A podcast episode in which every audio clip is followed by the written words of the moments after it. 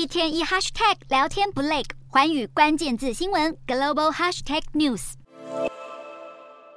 中国间谍气球的秘密恐怕全都藏不住了。美军在中国气球残骸散落水域彻夜打捞，还特地用水下无人机器探搜，为的就是要捡起每一片残骸进行彻底研究。白宫当地时间八日声明表示，中国间谍气球舰队遍布全球五大洲，还时常被发送到各国军事基地上空。美国情报单位评估，目前所查获的间谍气球大多是从海南岛上的基地发射升空，主要情搜范围包括台湾、日本、菲律宾、印度等国。近几年来，美国夏威夷、关岛、德州、佛州也都曾出现气球踪迹，就连北约秘书长也连忙警告，北京情搜能力威胁国际安全。华府官员进一步透露，美军从打捞起的残骸中发现太阳能板、螺旋桨和舵，因此也即将认定这颗侵入横越本土的气球就是中国用来从事间谍活动的飞船。此外，美国副国务卿雪曼当地时间八日也向来自四十个国家的一百五十名外交官进行调查进度简报，美方强调，光看电力装置就。能证实气球绝非气象用途，甚至大胆推测气球打从一开始就是由解放军所控制。